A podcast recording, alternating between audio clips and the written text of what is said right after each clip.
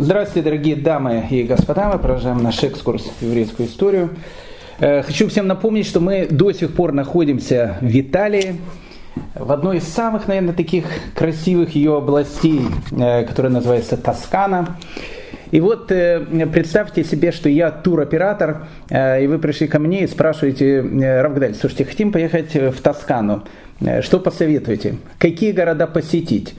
Ну, э, конечно, есть э, такой джентльменский набор э, посещаемых городов Тоскана. Ну, не знаю, там одним из первых, наверное, назвали бы Пизу. Ну, конечно, Пиза, Пизанская башня падающая. Но, опять же, для людей, понимающих в искусстве, я хочу сказать, что она на русском называется Пизанская башня, а на, украинском она называется вообще колокольня. Колокольня Пизанского собора, который называется Санта-Мария Асунта. Поэтому тот, кто хочет смотреть на колокольню, э, пожалуйста, это, в общем, как бы Пиза. Но, с другой стороны, не с того я начал. Безусловно, если человек спрашивает, куда поехать в Тоскану, ну, конечно же, Флоренция. Ну, конечно же, Флоренция.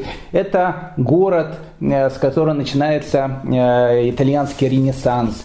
Что такое Флоренция? Флоренция – это площадь Синьори. На площади Синьори находится этот совершенно потрясающий дворец, который называется Палаццо Векио. Под этим потрясающим дворцом э, находится скульптура необрезанного Давида, э, работы известного в узких кругах э, художника, э, архитектора, скульптора Микеланджело Буонаротти. Я хочу сразу сказать, напомнить о том, что Буонаротти – это фамилия, Микеланджело – это имя, точно так же, как Хайм и Вася.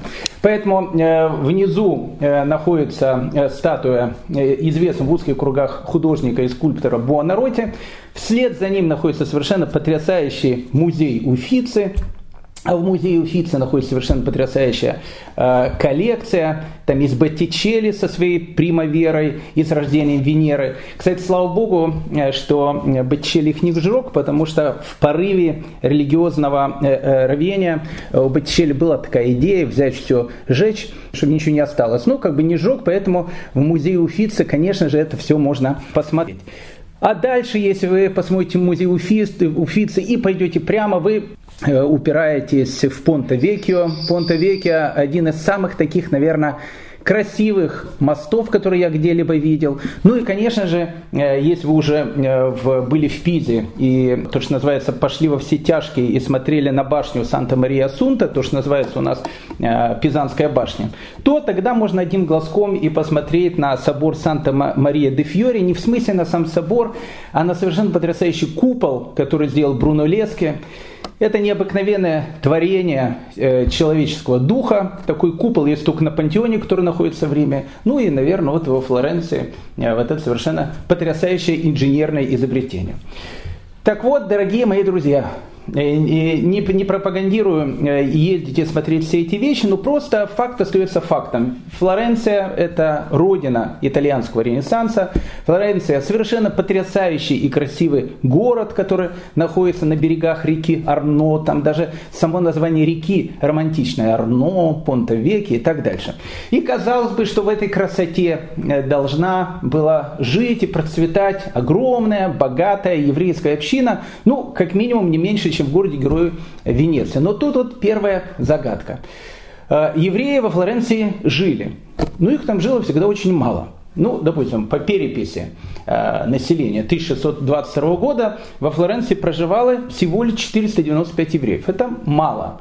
Если учесть, что в э, той же самой общине Рима тогда уже проживало около, не знаю, около 10 тысяч человек. В конце 18 века по переписи населения евреев во Флоренции проживало 822 человека. То есть получается, что за 200 лет еврейское население Флоренции увеличилось в полтора раза. Спрашивает вопрос, а почему? В чем загадка того, что евреи во Флоренции как бы жили, но жили, жило их очень-очень мало. Ну, вы, наверное, скажете, виной всему проклятый антисемитизм. Ну, это не совсем так. Не совсем так. Дело в том, что Флоренция на протяжении практически 350 лет была вотчиной таких товарищей, у которых была очень интересная фамилия, Медичи, мы сейчас э, о них чуть дальше поговорим, а Медичи, э, они жили по принципу, э, есть бизнес и нет ничего личного. Поэтому ничего личного, всякие вот эти антисемитские штампы и так дальше, ну как бы их мало интересовали, их интересовал бизнес. Поэтому евреи хорошие работники, они хорошо делают бизнес, пускай живут во Флоренции. Ни много ни мало. Медичи, они на протяжении этих 350 лет защищали евреев. Было огромное количество разных случаев, когда Медичи вот выходили и вот реально защищали еврейское население Флоренции. Э, вопрос остается вопросом, а почему же тогда они там не селились? Казалось бы, со всего мира приезжай во Флоренцию, живи в этой красоте. Может быть, причиной являются как раз гении эпохи Возрождения. Может быть, как раз из-за них евреи не жили. А гений эпохи Возрождения, знаете, есть на э, необитаемом острове живут люди-дикари, как поется в известной каббалистической песне, на лицо они ужасные, но добрые внутри, то я вам хочу сказать, что гении эпохи Возрождения, они от дикарей отличались ну, диаметрально противоположно. То есть они на лицо они были прекрасные, но у них были какие-то маниакально, э, маниакальные чувства внутри. Просто полные были чудовища. Вот я сейчас захожу в тему, которую я очень люблю и могу в нее очень далеко зайти, поэтому ну, скажу два-три слова, но раз мы во Флоренции. И э, пойдем дальше, про гениев эпохи Возрождения. Вот мы посещаем Флоренцию, да, посещаем всю эту красоту, Рим, Джованни Бернини, который простроил практически там самые красивые здания, фонтаны, скульптуры в том же самом Риме и так дальше. Но если мы начнем смотреть на вот этих вот гениев эпох Возрождения, мы увидим о том, что ну, действительно они люди, наверное, были гениальные. Но в наше время это были серийные убийцы и маньяки, по большей своей части, либо люди довольно странные. Э, вот э, у меня есть один из моих учеников, мы этим летом отдыхали под Питером, и он мне прям так пишет, Равдали, вы обязательно должны побывать э, в Эрмитаже, побывать в Эрмитаже. Я там много раз был. И вы должны там увидеть, там есть единственная э, картина Караваджо, которая хранится вообще в России. Там мальчик с лютней. Это, говорит, это вообще потрясающая вещь. Я знаю, что вы цените искусство. Идите посмотрите на Караваджо. На Караваджо, слушайте, ребята, э, Караваджо, это же та же самая, та, та же самая эпоха. Караваджо, потрясающий, великий художник, но в принципе, если так рассмотреть э, биографию Караваджо, маньяк. Ну, ну, как бы, ну, не знаю, ну, судите сами. Э, человек, вот нормальный человек, он играет в футбол, да, вот Караваджо играл в футбол. Футбол он проиграл. Ну, если люди играют в футбол, проиграл, ну, там, пожали друг другу руки, сказали, там, ну, сегодня проиграл, завтра выиграл. Но Караваджо не умел проигрывать. Поэтому, когда он проиграл, он вытащил нож, и того человека, который забил ему финальный гол, сразу зарезал. Казалось бы, дело могло сойти на нет. По одной простой причине, потому что Караваджо был любимым художником Ватикана. А любимый художник Ватикана, ну, как бы, можно то, что называется, отмазать. Потому что, э, ну, буквально там через 70 э, лет после этого, того же самого Джованни Бернини, его отмазали как раз. Но Караваджо-то убил не того, кого нужно было убить. Если убил какого-то Васю, может быть, все бы это прошло. Но он убил сына какого-то очень э, известного чиновника с э, римской рублевки. Ну, как бы его начали там искать, и Караваджо начал там убегать, убежал на Мальту, на Мальте вступил в Мальтийский орден, хотел вступить в Мальтийский орден, известная такая была тоже организация, э, рыцарей и монахов, ну, тоже интересная вещь. Э, и вот он вступает в Мальтийский орден, хотя он убийца, убийцы не могут вступить в Мальтийский орден, хотя, э, как говорил э, один из героев, а кто в наше время не пьет, а в то время было, кто в наше время не режет кого-то.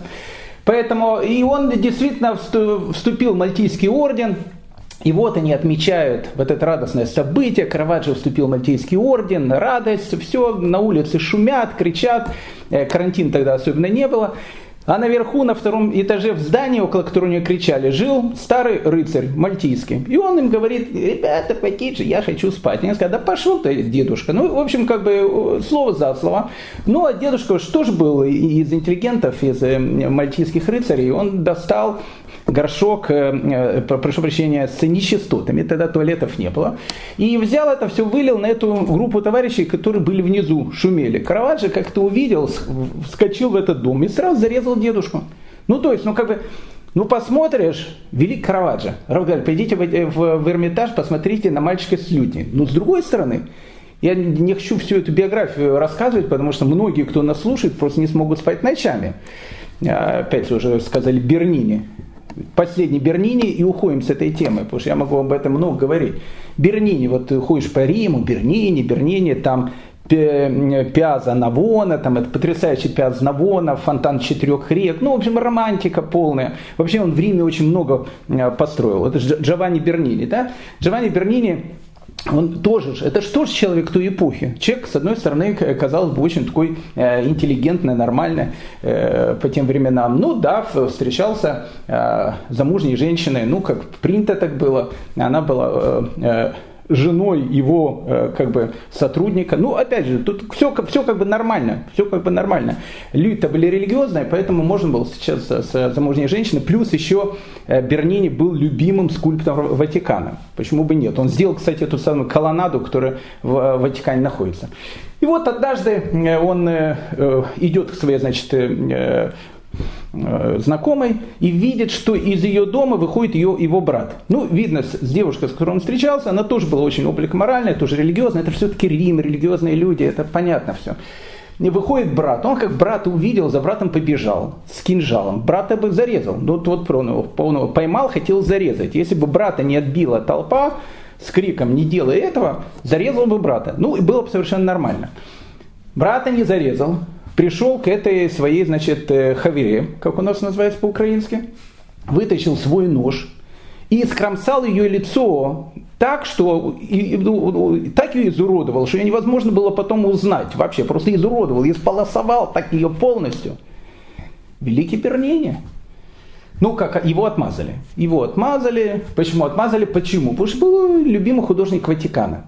Караваджо, может быть, тоже отмазали, если бы э, зарезал какую-то там, э, ну, такую порядочную женщину, а не какого-то сына какого-то дворянина. Поэтому к чему я просто хочу сказать, что вот эти все художники эпохи Возрождения и вообще вся вот эта вот эпоха, она, понимаете, она внешне выглядит действительно очень так симпатично, очень красиво. Но если начнешь копаться, смотреть на авторов все вот эти вот вещи, что-то даже потом на площадь Синьори, и не особенно с Микеланджело хочется ходить. Хотя, опять же, возвращаемся в ту же самую Флоренцию. Прошу прощения, что ушел от темы.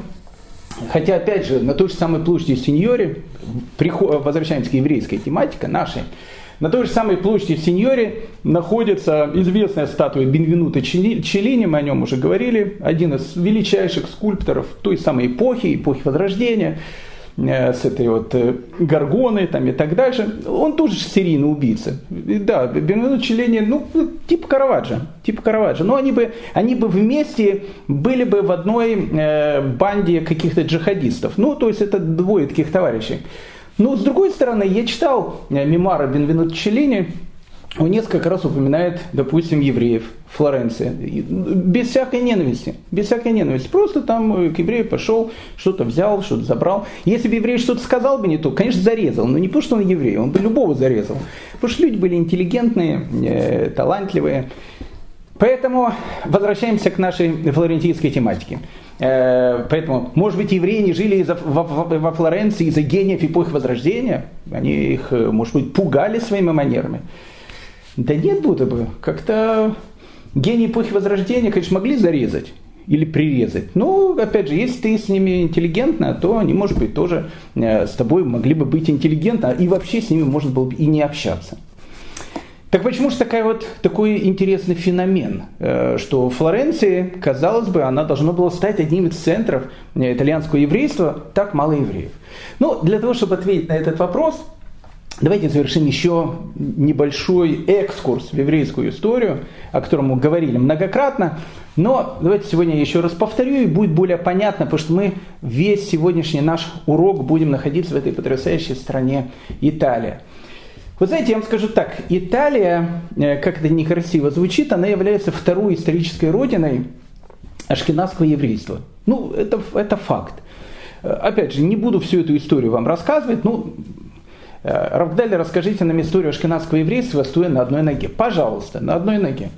Э, евреи после разрушения первого храма, когда началось вавилонское изгнание, как вы знаете, все были угнаны в Вавилон, потом какая-то часть возвращается в землю Израиля, какая-то часть остается в Вавилоне. В Вавилоне остается, кстати, огромная диаспора, и она там была на протяжении, ну, протяжении тысячелетия практически. А, какая-то часть возвращается в землю Израиля, какая-то часть евреев начинает селиться в других странах, в частности, там, в Египте, в Александрии, это был один из центров такой, это Нью-Йорк того времени был. А, скажем так, в Италии селились не очень много. Ну, там была община в Риме, она появляется с первого века до новой эры, но когда был разрушен храм, когда начинаются все эти вот безобразия, то как бы становится два две супердержавы того времени. Сейчас это Россия и э, Соединенные Штаты Байдена, а э, тогда это был, была Персия, то современный Иран, и Римская империя. Тоже с Капитолием, э, который, не знаю, брали, не брали, но, в общем, тоже со своим сенатом, верхним и нижним. Э, все, в общем, все как положено. Так вот, какая-то часть евреев, она живет на территории Ирана тогда, кстати, хорошо живет. А вторая часть, она жила на территории Римской империи. Поэтому в первые века новой эры большая, э, большое количество евреев, которые жили и в земле Израиля, и, скажем так, не жили в этой второй э, э супердержаве Персии, они потихоньку начинают переселяться в Италию. Какая-то часть э, жила э, на Пиренейском полуострове, это Испания. На Пиренейском полуострове жили такие богатые люди, там, э, в лучах солнца, с фазендами и так дальше. Все потом плохо закончилось, но в Римскую империю так жили. Какая-то часть евреев жила в Галлии, это территория современной Франции, но тогда, опять же, это была Римская империя. Какая-то часть евреев жила там в Риме, ну и в современной Италии, плюс-минус. Потом начинают туда приходить варвары, потом начинают там все, все эти безобразия, которые про- происходят. И вот, вот эта вот часть евреев, которая не живет на территории Пиренейского полуострова, которая потом стала э, называться Эрец Фарад, э, там, там, там живут сефарские евреи, испанские евреи. Туда потом, кстати, приезжает очень много евреев из Вавилонии. Предки ашкенадских евреев, они как бы живут вот в Риме, в Италии, там, в Галлии и так дальше. Но Э, в тот момент, когда туда приходят всякие варвары, а потом еще э, Римская империя э, в связи с этими приходами варваров и так дальше принимает еще христианство и становится сама таким варварским такой державой во всех, во всех смыслах этого слова. Но при всем при этом на территории самой Италии варвары они делали, конечно, много хороших дел, но всякие потомки римлян, они все-таки оставались людьми более-менее цивилизованными. Плюс еще, плюс еще церковь. Церковь, она, конечно, начинает давить на евреев. Э, евреям запрещено заниматься огромным количеством разных профессий, потом запрещено владеть землей, потом запрещено делать одно, второе, третье, пятое, десятое.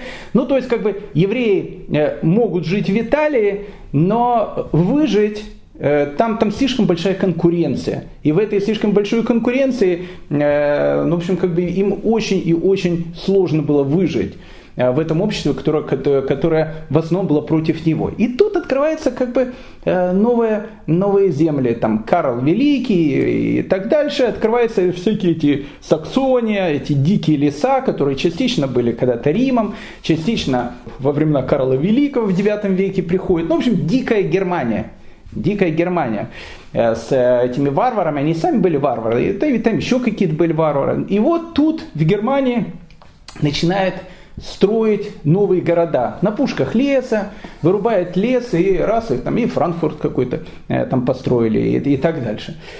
И вот э, для того, чтобы в те времена города не расцветали и, и государство процветало, что для этого нужно сделать? Для этого нужно сделать одну вещь, пригласить туда евреев дать им огромное количество разных прав, э, сказать, что вас тут никто трогать не будет, вы будете уважаемые люди и так дальше. И мы с вами говорили многократно об этом, на всех этих баннерах, э, на любом интернет-сайте, на Телеграме, э, если евреев не отключали от него, нет, Телеграм не отключает, на Твиттере и, в других социальных сетях. Тех, кого не отключали, они видели вот эти объявления, приезжайте в Германию, приезжайте в Германию, приезжайте в Германию. И вот это вот огромная масса евреев, она начинает постепенно переезжать и в эти вот страны, куда их очень звали, и которые, в принципе, и сделали Германию, Германии по большей, по большей своей части. Так вот, так образовалось ашкенадское еврейство. Но об этом мы опять же много говорили. Но какая-то часть, она все равно остается в Италии. Но, понимаете, тот, кто остается в Италии, он должен понять о том, что итальянцы, э, потомки этих римлян, они в отличие от немцев, это не современные немцы с Ангелой, с Ангелой Меркель, э, Мерседесом Бенсом и BMW. Это немножко другие немцы были. В те времена дикие такие, э, люди-дикари такие. И поэтому, конечно, там евреи действительно, они организовывали и бизнес, и города, и в общем, в общем все что угодно. Теперь, в Италии нужно было понять о том, что Италия жила по принципу, что мы сами с усами. То есть э, там, если еврей хотел выжить, он мог выжить только при одном условии. Он знал, что он бежит 100-метровку. И вот эта 100-метровка, которую он бежит, он бежит с определенными правилами. Он начинает бежать после э, того, как вот прозвучал э, знак пистолета, там бах, все побежали, через 10 секунд. То есть ты даешь фору всем на 10 секунд. Победить в 100-метровке практически нереально. Когда можно победить, если ты супер бегун. Поэтому в Италии остаются супер бегуны. То есть в Италии остаются ну, вот, ну, вот такие вот, ну, супер гении такие, которые могут э, выжить э, в этом обществе, которое, в принципе, э, само было довольно цивилизовано по, по, по тому времени. Поэтому та же самая Флоренция – ну, чем занимаются евреи, допустим, в средневековой э, Италии? Ну, они занимаются тем, чем им разрешали заниматься. Им практически ничем не разрешали заниматься. Им разрешали заниматься то, что сейчас называется. Ничего себе, о, -о человек карьеру делает, банкир.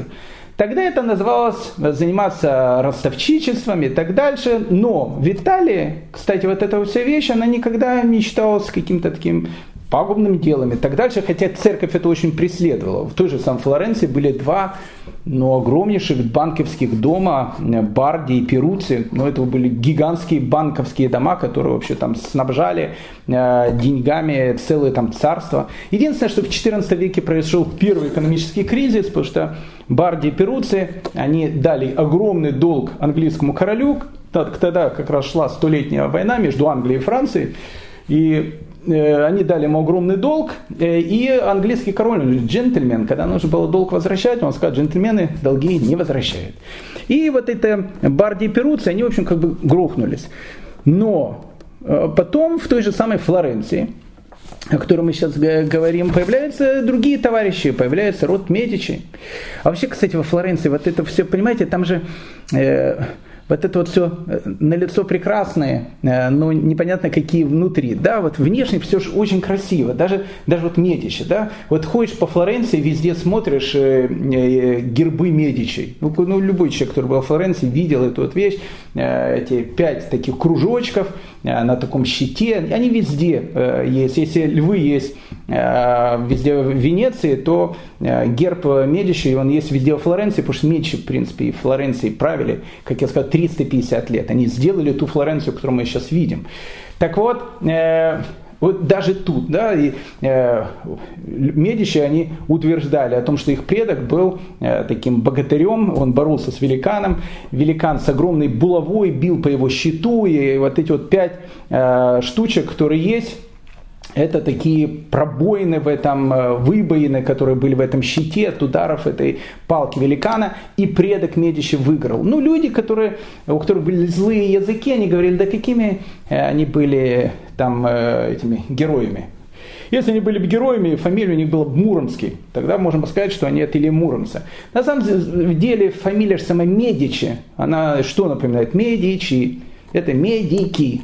Они были, скорее всего, медиками. И вот эти пять штук, это пять пилюль. То есть, ну, как бы это, это знак медиков. Медики, кстати, в те времена были э, людьми, с одной стороны, где-то уважаемыми, а с другой стороны, они были в гильдии, вот в объединении, в которых ходили бакалейщики. Вот, вот обычно медики, они были в объединении бакалейщиков. Они как бакалейщики были. Ну, в общем, то есть, как бы вот эта вот вся э, легенда, которая окружает, но возвращаемся опять же к той же самой Флоренции. Так Флоренция, как она поднимается вот в эпоху там, Возрождения, Лоренцо Великолепный и так дальше, оно, она поднимается благодаря шерстяному производству и красительному бизнесу. Они производят гигантское количество шерсти. Вся Флоренция работала на этой шерсти. И Медичи, они вкладывали огромные деньги в это вот производство шерсти, плюс сами Медичи обладали своими банками, Поэтому, скажем так, во Флоренции конкуренция не нужна. Поэтому, ну, как бы, еврей, если приезжает, э, зачем он конкурент? Поэтому, в принципе, в принципе, Медичи, они не против были того, чтобы евреи приезжали, ну, при определенных условиях. То есть им давали, они могли быть только в какой-то маленькой сфере э, работы для того, чтобы выжить. И поэтому, э, вот мы знаем, первые евреи во Флоренции – ну, плюс-минус. Они туда приезжают только в 1430 году. Ну, поздно, это уже 15 век. И то во Флоренции в те времена жило три еврея. Это были три еврейских врача, которые опять же входили в объединение бакалейщиков. Потому что врачи тогда э, были э, бакалейщиками. В 1488 году там уже была небольшая еврейская община. Евреев приглашали во Флоренцию заниматься, опять же, бизнесом. Бизнесом каким? Банковским. Точно так же, как они занимались э, там, в Венеции и в других городах, потому что в основном евреи занимались именно банковским бизнесом там. Но во Флоренции и так были банковские дома, итальянские, еврейские им особенно не нужны. Ну, если такое будет маленькие отделения каких-то банков, которые там будет э, какой-то бедноте там что-то одалживать и так дальше, почему бы нет? Если, э, если вы как бы не наши конкуренты, у нас такие банки-гиганты, а у вас такие маленькие обменные пунктики, ну, пожалуйста, приезжайте при определенных условиях. И тут, опять же, мы видим лицо Флоренции. В 1488 году во Флоренцию приезжает такой известный монах, которого звали Бернандин де Фильтре. Бернандин де Фильтре был человеком э, ну, легендарным. Он, он, он не святой в, в католической церкви, э, до святости он не, не дотянул, потому что ну, потому что мало, видно, убил. Э, его все-таки называют блаженным. Ну, это, вот это известные это картины э, Бернадит де Фильтре. Его часто изображают. Он один из любимых героев вообще католического среди католических, опять же, не святых, до святого не дотянул, блажены. Блажены Бернардин де Фильтре. Блаженный Бернардин де Фильтре был человеком очень верующим, очень порядочным и очень праведным, самое главное.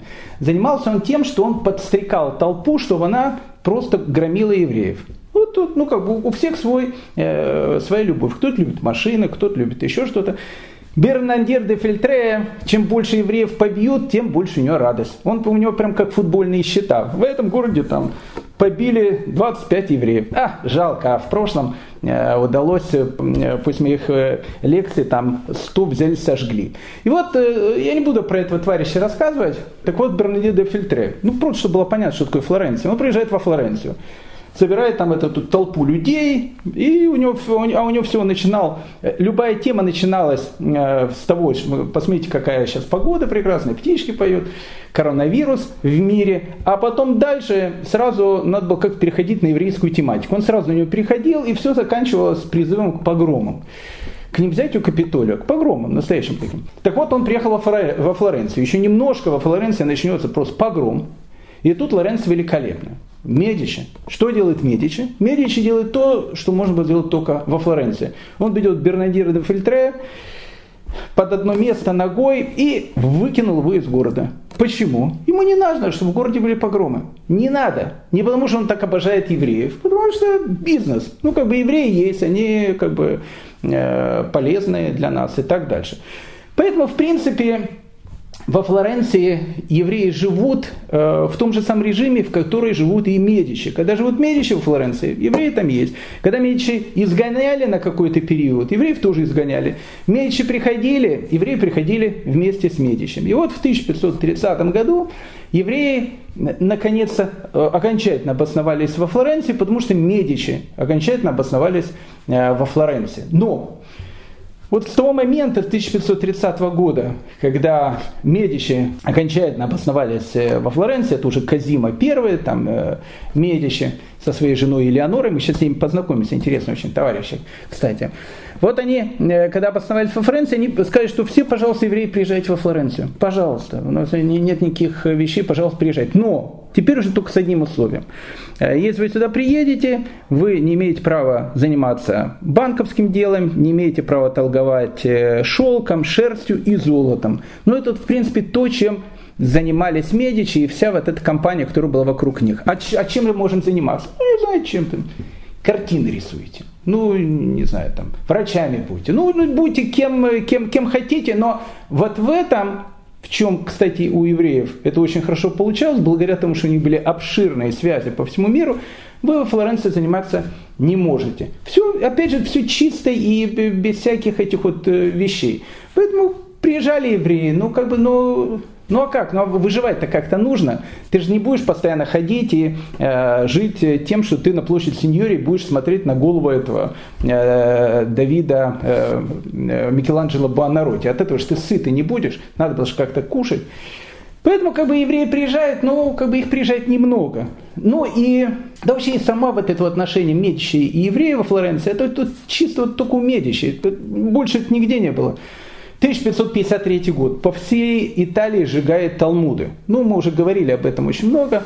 Сжигает Талмуды, волна идет сжигания Талмудов и так дальше. Ну, Медичи тоже должны для солидности сжечь Талмуд. Ну, потому что, ну как, все сжигают, а, э, ну, Казим Медичи, он тоже сказал, ну, ребят, ну давайте там, там такой маленький костерчик сделаем, пригласим из CNN, ребят, они любят эти все вещи, э, они это все дело заснимут, ну и покажут, вот у нас тоже сожгли Талмуд. Все тихо. В 1571 году, когда уже э, Ватикан начал давить на Флоренцию со словами, послушайте, говорит, во всей Италии евреи дав- давно живут в гетто, а только у вас евреи, значит, ходят там на свободе. Ну, опять же, сколько там евреев в этой Флоренции? Э, ну да, сделал Казима гетто. Кстати, в центре города сделал. Вот в центре, ну недалеко от этой площади Синьории. Сейчас там, по-моему, площадь республики большая такая. Тогда там было еврейское гетто. Небольшое еврейское гетто. Ну, как он сказал, ну, селитесь там в хороших домах, в принципе. Евреи могли там покупать дома. Но все равно была часть э, довольно состоятельных людей, которые не жила в гетто. Но, опять же, это вот, ну, вот такой, это флорентийский стиль. То есть, с одной стороны, полностью все luxury, приезжайте, пожалуйста. Но с другой стороны, как бы выживать-то нужно в этой всей красоте. Поэтому евреи там были, но немного, немного. Начали говорить про Казима Первого Медичи. Надо сказать про него, потому что очень интересная тоже такая тема. Э, у Казима первого Медичи была жена. Ну, как бы это, это не странно, хотя это странно. В Флоренции у многих жен не было. Э, у Микеланджело Банарути не было жены, у него был любимый. Любимый был, жены не было. Э, у Леонардо да Винчи не было жены. У Караваджо убийцы маньяка тоже не было жены, потому что он, видно, просто зарезал ее сразу. Ну, в общем, не, не, не важно. Но у Казима э, первого Медичи у него, в принципе, была жена. Была жена. И звали ее Элеонора. И вот интересная такая вот вещь, с этого, кстати, начинается наше вот сегодняшнее повествование. А, они дружили с еврейской семьей. Ну, очень, ну, бывают такие вещи, вот люди дружат с семьями. Вот э, могущественные, э, герцог, великого герцога Таксканского, который тогда начинает появляться, Казима первый Медичи, его жена Элеонора, дружит с семьей. Семьей кого? Семьей Рав Шмуэля Абарбанеля и его э, женой Бенведидой. О, это интересная история, господа, надо вам ее рассказать обязательно. Мы помним э, про Дон Исхака Брабанеля. Ну, много мы про него рассказывали. Э, кто не помнит, я напомню. Это, это, это величайшая история.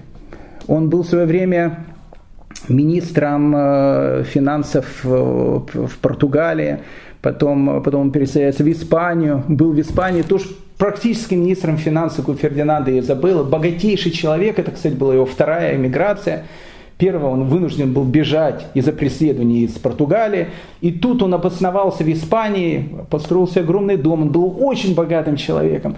И тут вот этот 1492 год, э, и все евреи уходят из Испании, и Дон Искаков Барбанелю говорит, хотя бы формально прими христианство, он был не молодым уже человеком, хотя бы формально, потому что там был другой его друг, его звали Авраам Сеньор, он вообще был главным раввином э, этой, всей, э, этого всего королевства и тоже был как министр финансов. Он был пожилой человек, он принял христианство, и он остался там.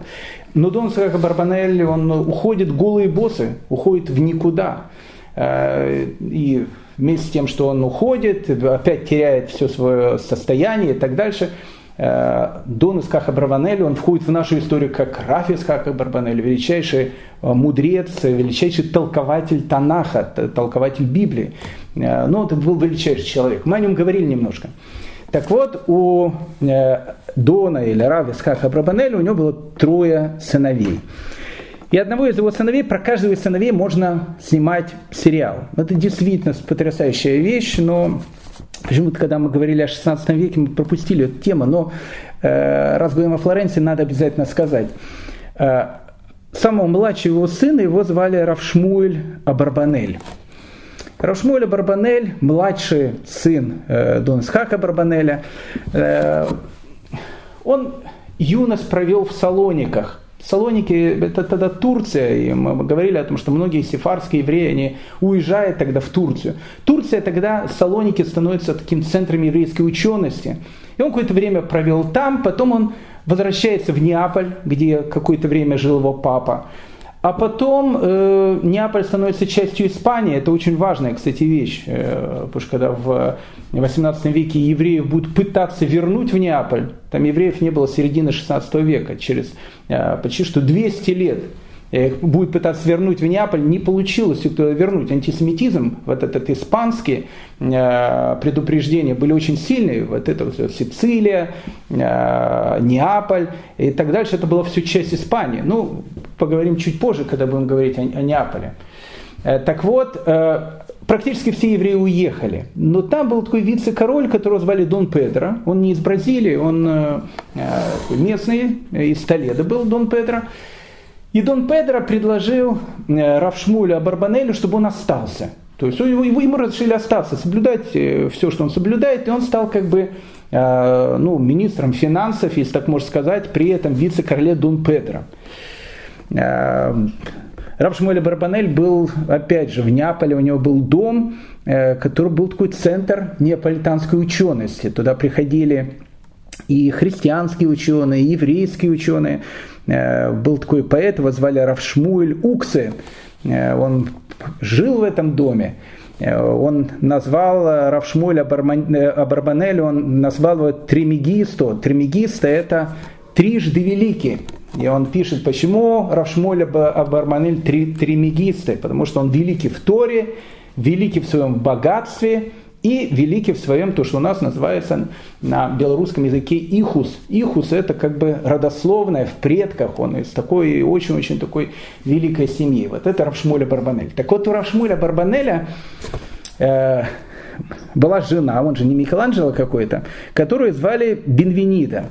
Бенвенида, она была дочерью, э, то есть она была его она была его двоюродной сестрой, то есть она была дочерью брата Рафисхака Абарбанеля. И девичья фамилия Бенвенида была тоже Абарбанель. Так вот этот, этот э, Равшмоль Абарбанель и его жена Бенвенида, они становятся ну, как бы центром итальянской, э, неаполитанской этой интеллигенции э, начала первой половины XVI века рассказывать, да, так э, э, его жена, она была необыкновенная совершенно женщина, ну просто необыкновенная. И вот этот вице-король Дон Педро, у него была дочка Элеонора. И он хотел, чтобы была какая-то женщина, которую будет учить. Не то, что она будет ее фрейлиной, но вот, вот он хотел, чтобы э, ну, рядом с ней была какая-то женщина, которая будет учить уму, разуму. Ну, всему будет учить. И это была необыкновенная вещь. Э, вот этот Дон Педро для своей дочери Леоноры приглашает быть ее как бы тьютером, не знаю, как называете как угодно, жену э, нашего Равшмуля Барбанеля Бенвениду. И они стали не просто э, учительницей и ученицей, они плюс-минус были э, одного и того же возраста. Они стали близкими подругами, как это не звучит странно, э, потому что Элеонора, она человек своего времени, а Бенвенида, женщина совершенно необыкновенная, она очень праведная женщина. Говорят о том, что она минимум два раза в неделю постилась, ее постоянно видели с Таилимом, постоянно видели. Но это, она была очень ну, то, что называется очень праведная, благочестивая женщина. Бенвенида, э, она э, становится героиней э, истории с Давидом Рувени. Кто не слушал эту историю, пожалуйста, прослушайте историю про Давида Рувени, потрясающая. Так вот, когда Давиду Рувене, когда он был в Италии, ему же нужны были деньги, он за счет чего-то должен был жить. Кто давал эти деньги? Давал именно Бенвенида Абарбанель. Она же была тем человеком, который Донус Хаку Барбанель, в Давиду Рувене шил его этот известный флаг, с которым он потом ходил по, по Италии и так дальше. Но это другая тематика. Давид Рувене, потрясающая история. Послушайте обязательно, кто не слушал еще. Так вот, э, рассказывает э, о Бенвениде, о том, что э, так как она была из очень богатой такой семьи, муж у него был очень богатым человеком, она тратила гигантские деньги на выкуп еврейских пленных. И говорят о том, что она выкупила не тысячу, а тысячи еврейских пленных. Тысячи. То есть ее агенты ходили э, по, по, всем э, странам, если так можно сказать, и выискивали, где есть еврейские плены, для того, чтобы выкупать их из плена, чтобы они не, не были рабами. Ну, вот, вот это вот такая семья. Потом, в принципе, э, Неаполь, э, когда Дон Педро э, ушел в мир иной, в общем-то, он становится чистой такой Испанией, и евреев тут выгоняет, несмотря на то, что это был человек, на котором, ну, я не скажу, Неаполь держался, но плюс-минус это был центр неаполитанской учености, Равшмуля Барбанель. Их выгоняют, они переезжают в Феррару. И вот, когда она переезжает в Феррару, а Элеонора, ее ученица и подруга, она как раз становится женой Казима Медичи во, во Флоренции. И поэтому вот, это вот эти две пары, хотя они жили в Феррари, а Казима с Элеонорой жили во Флоренции, как, как ни странно, они очень даже дружили друг с другом. Я не знаю, насчет, насколько это была такая вот дружба, но они переписывались, у них была очень такая теплая переписка. Так вот, интересная вещь. Э, потом, когда Шмуля Барбанель умирает, у них, кстати, было много детей очень, и э, один из его сыновей, которого звали э, э, Раф Яков Абарбанель, то есть это внук уже Донасхаха Абарбанеля, он становится личным финансистом Казима Медичи, вот этого как раз Казима первого Медичи. И вот тут как раз начинается эта история. Он говорит Казима первого Медичи, который, опять же, они близки с этой семьей. Он говорит, послушай, ты сейчас начинаешь развивать э, свое новое герцогство, а тогда как раз образовалось это великое герцогство Тосканское, большая такая территория. Послушай, если ты хочешь его развивать, ты должен сделать э, вот правильную идею. В Турции есть огромное количество сефардских евреев. Их тогда называли левантийские евреи. Они жили на территории, ну, на территории это Югославия, там, э, не знаю, там частично, там, может быть, и Венгрия. Это, это все было как бы Испанская империя. Но вот, вот этот турецко-югославский берег, он назывался Левантом. Э, вот эти левантийские евреи, которые живут там, сефарды – Э, приглашай их, приглашай их во Флоренцию, приглашай, чтобы они приезжали сюда. Они не будут заниматься банковским делом, у тебя не будет конкуренции. Но они совершенно потрясающие бизнесмены, потому что у них есть огромные связи, торговые связи практически со всем миром. И вот благодаря внуку Дона Схака Брабанеля Казима Медичи, первый, говорит, а почему бы нам не приглашать э, сюда к нам в гости э, левантийских евреев, сефардов. И вот тут вот как раз начинается наша история. Мы с чего начали? Мы начали с туроператора. Мы начали с того, что если вы сказали, что если бы я был бы туроператором, обычным туроператором, и вы ко мне пришли бы сказать, куда приехать, в Тоскану, я вам сказал, конечно, Флоренция, конечно, Пиза, но мало кто из туроператоров говорят о другом городе. Ну, потому что как бы его знают, но, но это не центр, э, скажем так, туристических э, дорог э, Тосканы, а город необычный.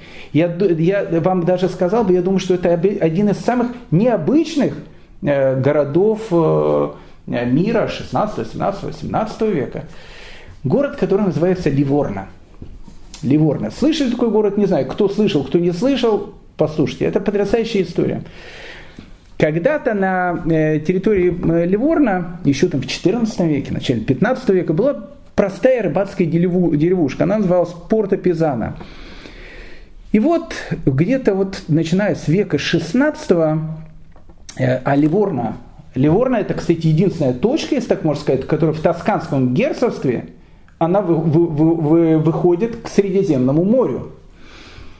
И вот Казима Медичи, частично под влиянием э, Якова Барбанеля – Частично из-за того, что он, у него была очень хорошая такая, то, что называется э, бизнес-жилка.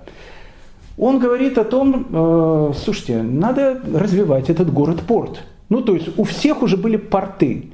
Все занимались каким-то бизнесом и так дальше. Э, э, в каждой, у каждой страны уж открывается новая дорога, дорога в Северную Америку, гигантское количество оттуда товаров везут. И он говорит, я хочу сделать из вот этого города, Ливорна, новый город, была опять же деревня, город как такой образовался в 16 веке, если так можно сказать. И я хочу из него сделать вольный космополитический город – и вот эта вот идея, она, э, которая возникает у Казима Медича, а потом у его э, как бы следующего э, герцога тосканского Фердинанда, первого Медича, она была совершенно потрясающая. Пригласить в новый город-порт всех гонимых. Гонимых, но талантливых. Вот если где-то в какой-то стране есть люди, талантливые люди, которых по каким-то причинам, а тогда причина была только одна, религиозная, гнобят, не дают там поднять голову и так дальше, приезжайте в Ливорно. Приезжайте в Ливорно, Ливорно это будет вольным городом. Тут никто не будет смотреть твою национальность, тут никто не будет смотреть, из-за чего тебя там гнобили в той стране, где ты был. Если ты порядочный человек и хочешь заниматься порядочным, открытым бизнесом, приезжая в Ливорно. Ну и в Ливорно начинают приезжать. Приезжают гугеноты из Франции, которых там э, гнобят, католики из Англии, э, тоже туда приезжают. Но самое главное, кто туда приезжает, туда приезжают, туда приезжают ливантийские евреи также, то есть евреи Турции. Но Казима Медичи и потом Фердинанд, он говорит, а пускай сюда приезжают испанцы и португальцы. Ну, какие испанцы и португальцы? А к чему идет речь? Ну, мы уже когда говорили, я приводил этот пример. Мой дедушка всегда евреев называл французами. Ну, вот, вот так вот. Я учился в классе, он ко мне подошел, говорит, «Э, ну, говорит, э, ну что, как у тебя в классе? Француз-то есть? Я говорю, да дедушка, ну какие же французы у нас там? У нас нет никаких французов. А вот у вас там Ланда есть. Чисто, говорит, французская фамилия.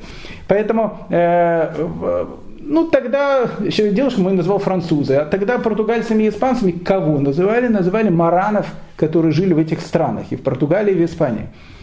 И они уже начинают потихоньку приезжать. Мы видели с вами этих маранов, которые основали э, процветающую общину в Амстердаме, потом в Гамбурге, потом в Лондоне и так дальше.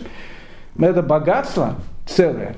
И вот э, Казима первый Медичи, а потом Фердинанд Медичи говорит, господа, испанцы и португальцы. Приезжайте, приезжайте, вот приезжайте сюда.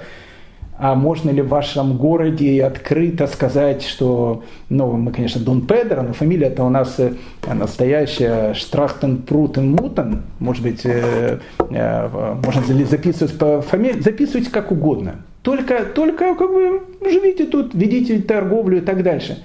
И в Ливорно начинает приезжать огромное количество маранов из Испании, из Португалии. Город Ливорно становится, наверное, одним из самых, ну, одним из самых необычных э, городов э, мира. Вообще он стал таким, э, такой большой базой торговой. Дело в том, что вся торговля, идущая в Средиземном море, проходила через Ливорно. Так получалось. Город стал важнейшим центром распределения товаров из Северной Америки. То есть, то есть знаете, вот все э, товары свозят на какую-то базу. А с этой базой потом она расходится по разным магазинам. Тогда европейская база, это стал город Ливорно. И спасибо большое Казима Медичи, который, который придумал вот эту потрясающую идею. Огромная европейская база. Ну и э, Ливорно, опять же, космополитический город. Там живут разные, и там и греки живут, и французы, там и англичане, и армяне.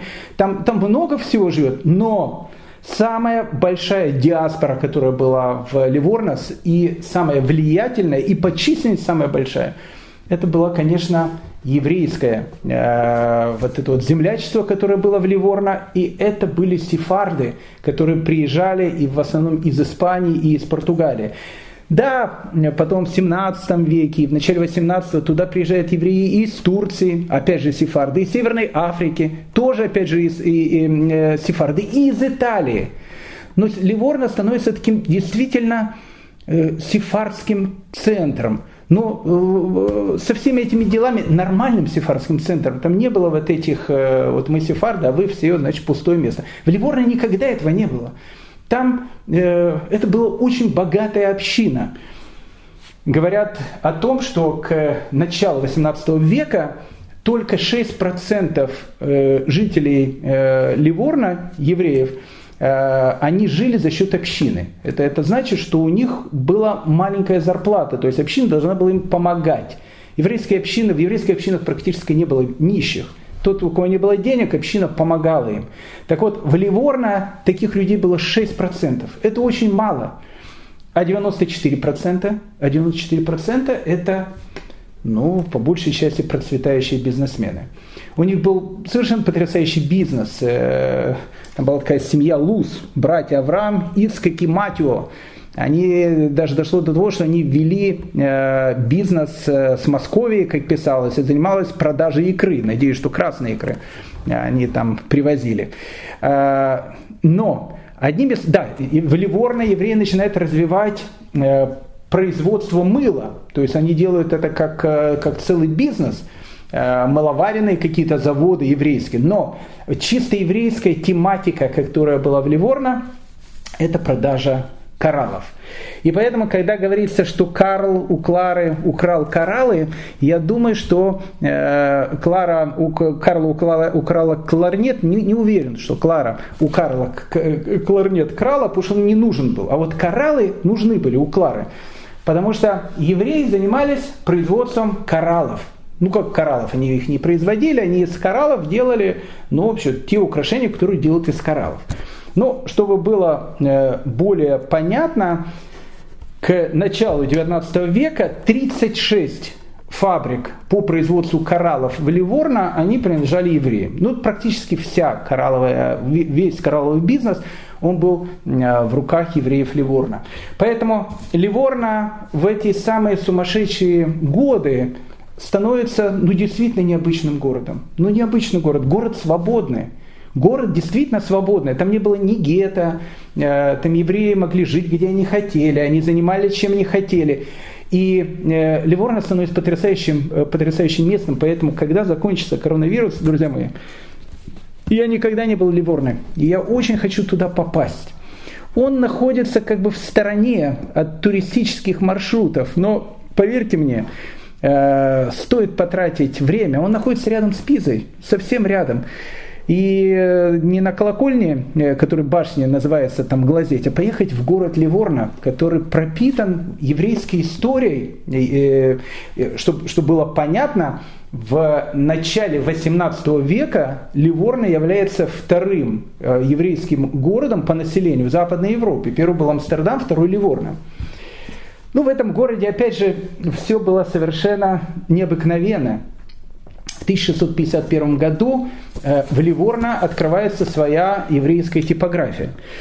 Ну, хочу вам сказать о том, что в Ливорно книги будет э, печатать до начала Второй мировой войны. С 1651 года там будет какой-то перерыв э, на лет 40 потом, а потом постоянно. Ливорно, он становится одним из центров печати еврейских книг, таких же, как Амстердам, Венеция. Венеция уже уходит на второй план, там, Амстердам. Ну, в общем, э, это становится э, центр печати книг, который с, с, снабжала книгами все еврейские общины э, Средизем, Средиземноморья. Так вот, э, даже э, типография, которая открывает в Ливорно, она тоже необычная. Э, был такой человек, его звали Джидидия Габай. Ну, Габай, кстати, сифарская чисто фамилия, Джидидия Габай. Он был в свое время богатым человеком. Говорят о том, что он торговал камнями, жемчугом. Ну, в общем, как бы он был богатым человеком. Жил в Италии, э, и Сефард, который жил в Италии, я не знаю, где он жил, может, даже во Флоренции он жил. А, и вот э, он приезжает в Ливорно, и он хочет в Ливорно открыть еврейскую типографию. А это, э, это звучало странно, потому что типографии-то были. У евреев печаталось огромное количество разных книг. Но в Италии евреям запрещалось владеть типографиями. Вся, все еврейские типографии, потом и не только в Италии, они в основном были в руках у христиан. Они, как бы это был их бизнес, они печатали еврейские книги, у них работали еврейские работники и так дальше, но это были христианские типографии. Евреям запрещалось в те времена иметь свои типографии. Но в Ливорно можно делать все. Поэтому Джидидия Габай, он решает открыть Ливорно типографию. Он понимает о том, что бизнес очень и очень опасный. Ну, не в смысле того, что тебя прибьют. Он же не с Караваджо бизнес сделал. А в смысле того, что финансово тогда это все очень дорого стоило, производство. И не было понятно, купят эти книги, не купят эти книги. Но Джидиди Агабай пишет в предисловии э, своей книги Ялкут Шимони, первая книга, которую он в 1651 году издает в Ливорно, он пишет, что он не думает о финансовых потерях. Так он пишет в предисловии. Так как Тора ценнее жемчуга, и все желанное не сравнится с нею как он начинает э, издание своей книги. Он пишет, даже если я потеряю все свои деньги, я был в свое время богатым человеком, занимался бизнесом и так дальше, а сейчас я хочу сделать что-то для своего народа, я хочу печатать книги. И вот так появляется э, вот эта вот первая э, еврейская типо, типография в Ливорно. Необычный город на Средиземном море, необычный город в Тоскане, который обязательно нужно посетить. Дорогие мои друзья э, и товарищи, сейчас я хочу, чтобы мы временно перелетели из Италии в Испанию и в Португалию. Кстати, тоже неплохие страны. Мы потом вернемся в Италию, потому что мы, кстати, из Италии э, пока еще не уходим. Еще будем говорить про Италию. У нас э, на повестке дня будет Падуя с историей про э, Рамхаля. Мы, мы, мы остаемся в Италии. Не хочется уходить с Италии. Он э, теплая, красивая страна. Но мы так много говорим про этих сефардов. Мараны, которые живут в Италии, которые живут в Испании, в Португалии. 18 век. Остались ли там мараны? Слушайте, это, это вопрос, как казалось бы, ну, может, немножко странный. Вот прошло 70 лет советской власти. Да никаких 70, уже советская власть э, там в 91 году закончилась. Намного больше, чем 70 лет советской власти. Скоро уже там было, скоро, да уже 100 лет советской власти прошло. 100 лет советской власти сейчас. Ну, да, там с начала 90-х годов э, и многие евреи, кто захотел, пожалуйста, они могли там узнавать о том, что такое евреи, ходить в синагоги, читать, слушать лекции э, э, наши по еврейской истории. Пожалуйста, все, все, что, делать, все, что хотите, у нас ничего не блокирует. Слушайте. Так вот, э, э, ну это прошло 70, ну хорошо, ну 100 лет. Ну сколько евреев ассимилировалось? Ну полностью ассимилировалось. Я встречаю таких людей. Они полностью ассимилированы, у них остались еврейские какие-то фамилии, все. Но мы русские люди. Вот сейчас вот недавно этот актер Гафт э, э, ушел. Был православным человеком, с крестом и так дальше. Ну, ну это были все несчастные люди. Это были мараны. Нет, это были не мараны, это были потомки советских маранов. Но это 70 и ну даже 100 лет. А первые такие мараны, насильно крещенные евреи в Испании, они появились, прошу прощения, в конце XIV века. А потом в 1492 году, в 1492 году евреев из Испании выселяют. И кто хотел, уехал. А кто уже был там крещенный насильно по разным причинам, остался. Из Португалии евреев выселяют в 1497 году. А мы сейчас говорим, ну не знаю, там, середина 18 века. Ребят, прошло почти что 400 лет, если говорить с конца 14 века. Ну хорошо, 350 лет. Ну огромное количество времени-то прошло. 300 лет прошло. Но это же не 70, 300 лет. И Испания, и Португалия. И там, кстати, за э, тайное соблюдение еврейства, э, прошу прощения, сжигали на кострах. И сжигали на кострах по полной катушке. Неужели в 18 веке в Испании и в Португалии остались еще те, кто тайно на протяжении стольких столетий продолжал соблюдать законы иудаизма? Оказывается, остались. И это, это совершенно потрясающая история. Ну, давайте э, уйдем в сторону от каких-то моральных вещей. Сначала давайте смотреть э, Испанию. Испания и Португалия немножко разные истории. Потому что в Португалии евреи, которые были, их насильно все крестили в 1497 году. Ну просто насильно. Их заперли там и насильно крестили. Они отбивались, нет, не хотим, все, насильно крестили. В Испании ситуация была другая. В 1492 году мы говорили, что Дон Искака Барбанель оставил все, что у него было, и голыми боссом ушел в никуда. Но большая часть евреев осталась. Они были насильно крещенные, но они могли тоже уйти. Да, если они потом ушли бы куда-то и сказали о том, что теперь мы э, не, не, не христиане, а евреи, их бы тоже прибили, если это была христианская страна. Но, пожалуйста, они могли поехать в Турцию. Пожалуйста. И, но они остались. По разным причинам остались. Мы не будем сейчас говорить эти причины. Но на протяжении вот этих столетий многие из тех, которые остались, я не скажу, что все, большинство, я думаю, потомков испанских евреев, они действительно были членами э, коммунистической католической партии. Ну, ну, ну полностью. Они себя, ну, вообще с евреями, э, там, иконы были и так дальше, в церкви ходили, все. Ну, вообще не как с евреями. Они потом брали даже испанские имена, фамилии. Но в Испании в Португалии была одна еще такая потрясающая вещь, как она была в Советском Союзе. В Советском Союзе у всех было свидетельство о рождении. И в, э, кто, наверное, помнит, э, в классе э, были журналы классные, и там на последней странице всегда было написано фамилия и имя, и было написано национальность. И все хотели посмотреть национальность. Я так боялся, что откроют и увидят о том, что я не, не, не француз настоящий, как дедушка говорил, боялся. Однажды открыли, посмотрели, раскрыли меня, раскрыли карты. И сказали, тогда я в Киеве тогда жил, э, сказали все, что думали по этому, по этому поводу.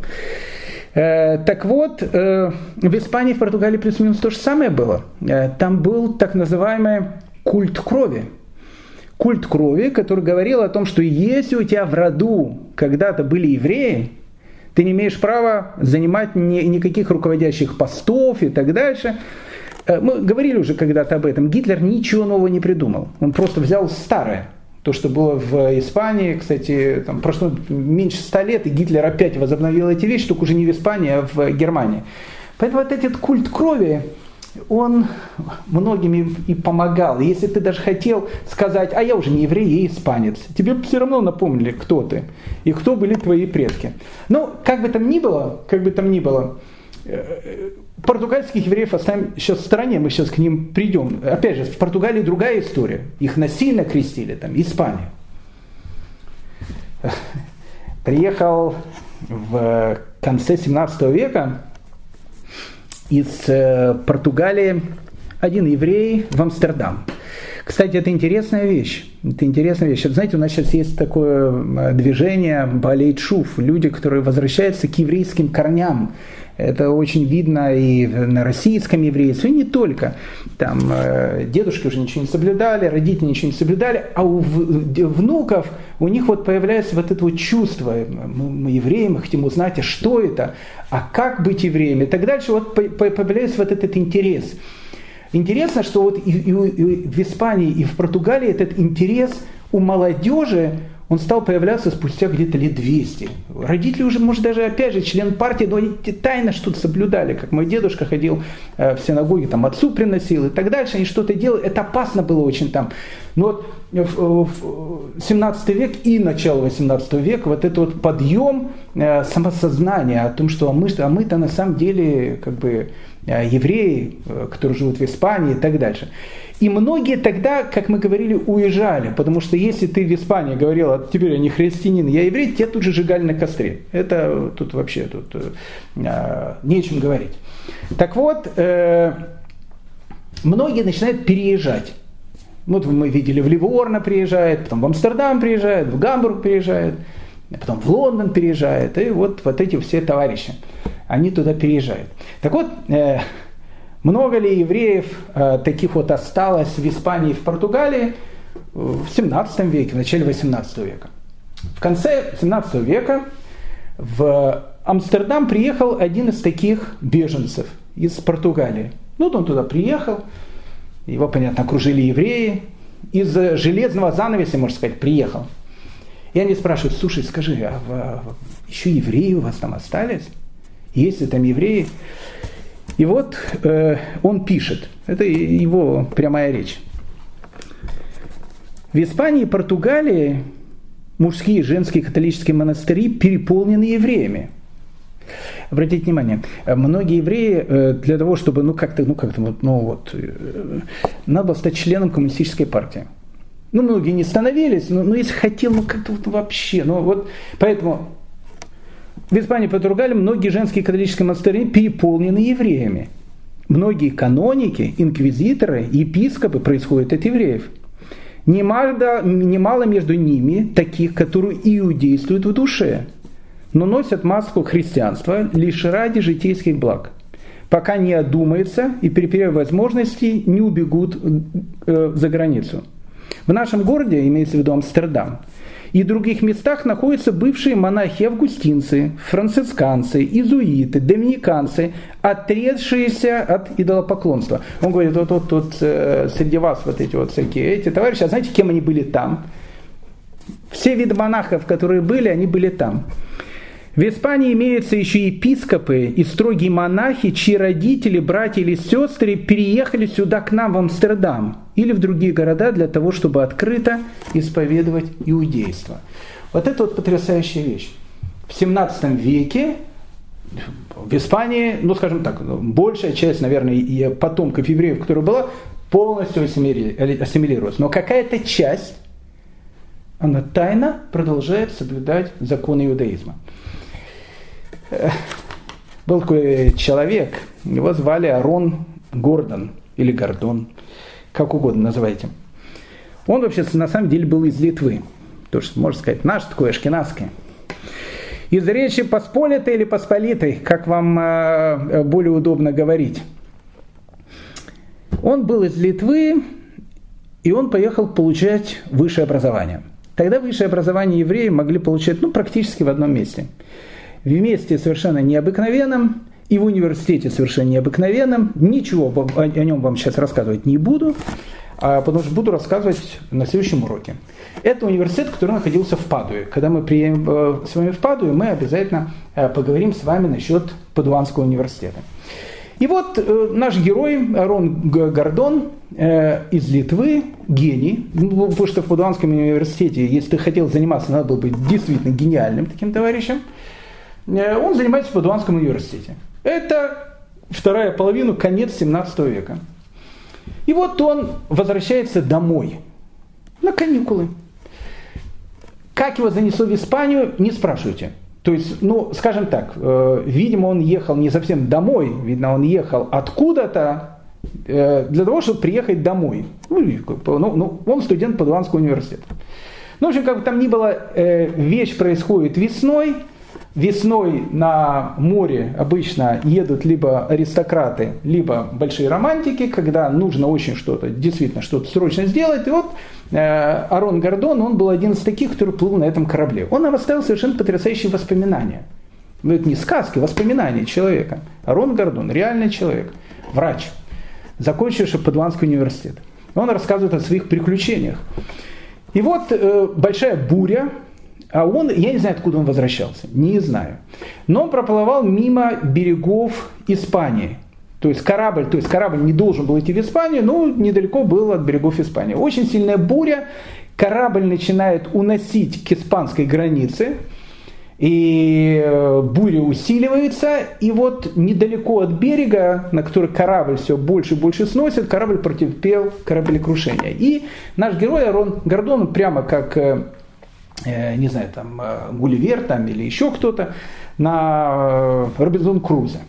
Он на этом бревне доплывает до берега, полуживым. Полуживым то доплыл, в одежде, которая была, приплыл на берег, упал и потерял сознание. Очнулся, смотрит, куда я попал, Испания. В Испании евреям жить запрещено. Не просто жить запрещено, посещать эту территорию запрещено. И вот Арон Гордон из Литвы, ашкенадский такой еврей, очутился, случайно очутился в Испании. И вот он описывает, а что делать.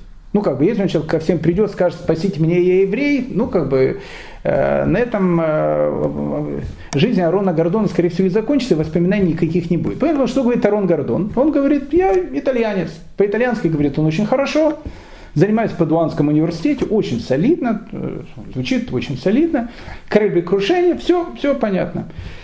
И он едет в какой-то ближайший город, который там был, э, не помню какой это город, и, и, э, и вот он как бы, его главная задача из Испании как-то уйти. А для этого нужно какие-то деньги заработать и так дальше, потому что ничего нет у него, все. А он плыл незадолго до Песаха. И, видимо, ну, как бы было время, когда вот-вот должен наступить Песах. И говорит Арон Гордун, я слышал о том, что в Испании есть довольно большая группа людей, которые до сих пор тайно соблюдают законы иудаизма. И я подумал, сейчас наступает Песах. Я нахожусь в государстве, э, ну как Штирлиц, скрывает всех, кто я на самом деле. Как мне найти тут евреев? Если я буду кричать «евреи, евреи», кто скажет «я еврей», вот сразу на костер. Ну, как бы, и, Гордон на костер бы, кстати, не отправили, потому что он как бы не, не переходил в крестьянство. Непонятно, что с ним было, но на костер бы не отправили. Тот, кто откликнулся, отправили бы. И вот он незадолго до Песаха, он говорит, я решил пойти на рынок. А на рынке там была такая как бы ну, прилавок, на который продавали зелень. И он увидел горькую зелень, марор. Ну, вообще я не буду говорить, сейчас марор может быть не обязательно горькая зелень, но в те времена сефарды использовали часто очень действительно горькую зелень. И вот он начал ходить по этому рынку, денег у него нету, голодный, ходит туда-сюда и, и смотрит за вот этим, значит, прилавочком, смотрит, а может быть кто-то придет и будет покупать эту э, горькую зелень, потому что, ну, в больших количествах. Потому что если человек там листочек один купит, одно дело, но если больших количествах, значит, к пасхальному седру, то, что у нас называется тайная вечеря, она действительно там была тайная. И вот он смотрит, подходит какой-то человек, видимо, слуга, и видит эту, значит, горькую зелень, покупает ее очень много, садится в довольно такой состоятельный э, экипаж и уезжает с этой покупкой. И он думает, о, скорее всего, я сейчас тут найду каких-то евреев. И он смотрит, куда подъезжает этот экипаж. А экипаж подъезжает к очень богатому дому испанского какого-то гранта. Опять же, если это была бы э, сказка, это одно дело. Это правдивая история. То есть, ну, как бы Арон Гордон, серьезный человек, описывает, как он выжил в Испании. И вот он видит, что, ну, как бы этот слуга заходит в этот дом, дом очень богатого гранта и так дальше, испанского. И он решил, э, ну, что будет, то будет. Все равно денег нету, кушать хочется, все. Он попросил, может ли его принять этот грант – как вас представить? Скажите, я из Италии, я студент Падуанского университета, медик будущий. Мне очень важный вопрос к вашему хозяину. Ну, приходи. И он заходит к этому гранту, сидит испанский грант, и Арон Гордон ему в лоб говорит. Он говорит, знаете, ваше сельство, я еврей. Было кораблекрушение, я никакой не итальянец, я еврей, а сейчас праздник Песах. Я понимаю, что вы сейчас скажете, наверное, все, что угодно – но я видел, что ваш слуга покупает огромное количество горькой зелени, это марор. И я понимаю, что такое количество горькой зелени может покупать только человек, который с семьей будет отмечать Песах. Пригласите меня на пасхальный седер. У меня ничего тут нету. И этот э, грант, он понимает, что если он сейчас говорит, что я еврей, а человек, который пришел к нему, это агент инквизиции, то есть сожгут всю семью. И он говорит, вы что, с ума сошли? Какой я еврей? Что? Я говорю, сейчас вас выгоню? Что? Я знаю, что вы еврей. Я настоящий еврей, я не, не агент инквизиции, все, я Гордон, и хотите, я вам сейчас процитирую там цитаты из Торы, там все что угодно. Пригласите меня на пасхальный седер. Я тут один в этой стране. И Грант раскололся. Раскололся. Он обнял его, этого Арона Гордона, и сказал, приходи ко мне завтра на пасхальный седер. И Арон Гордон описывает пасхальный седер в семье этого гранта. Понятно, фамилию не говорит, имя не говорит, ничего не говорит. Он говорит, у них большущий такой дом, подвал, в этом подвале закрытые окна, все, все закрыто, этот испанский грант, который, который уже дедушки, прадедушки, прапрапрадедушки, прапрапрапрадедушки, они уже живут в Испании, они уже они грантами стали, они люди такие, практически, не практически, но как дворяне уже живут. И вот его семья, он говорит, кроме маленьких детей, потому что маленьким детей, детям боялись это говорить, чтобы они не рассказали где-то на улице – муж, жена и взрослый сын. И Арон Гордон. Вот они сидят тайно в подвале и соблюдают пасхальный седр. Это испанские евреи. Это э, начало рассказов про испанских евреев. Тут есть еще э, много э, очень интересных вещей. Э, это как бы для затравки было. А вся вот эта вот история дальнейшая, как же все-таки жили испанские евреи в Испании, в Португалии в начале 18 века, уже тогда в следующей серии. В следующей серии обязательно поговорим про испанских и португальских евреев, маранов, или как их называют на иврите, анусим, насильно крещенными. Побываем с вами в Неаполе и увидим Э, какая связь между Каморой э, и евреями, э, связь совершенно сразу скажу никакой, но для затравки надо было, конечно, Камора сказать.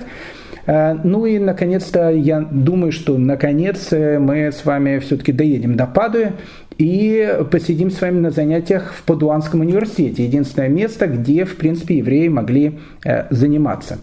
Хочу всем сказать, что дополнительные материалы к нашим урокам – можно э, послушать на моем телеграм-канале, который еще не блокирует, э, который называется «Еврейская история». Подписывайтесь, там кроме наших лекций э, я выкладываю различные материалы, которые так или иначе связаны с, с тем рассказом, о котором мы с вами говорим. Всем хорошего настроения, хорошего дня и до следующей недели. Спасибо.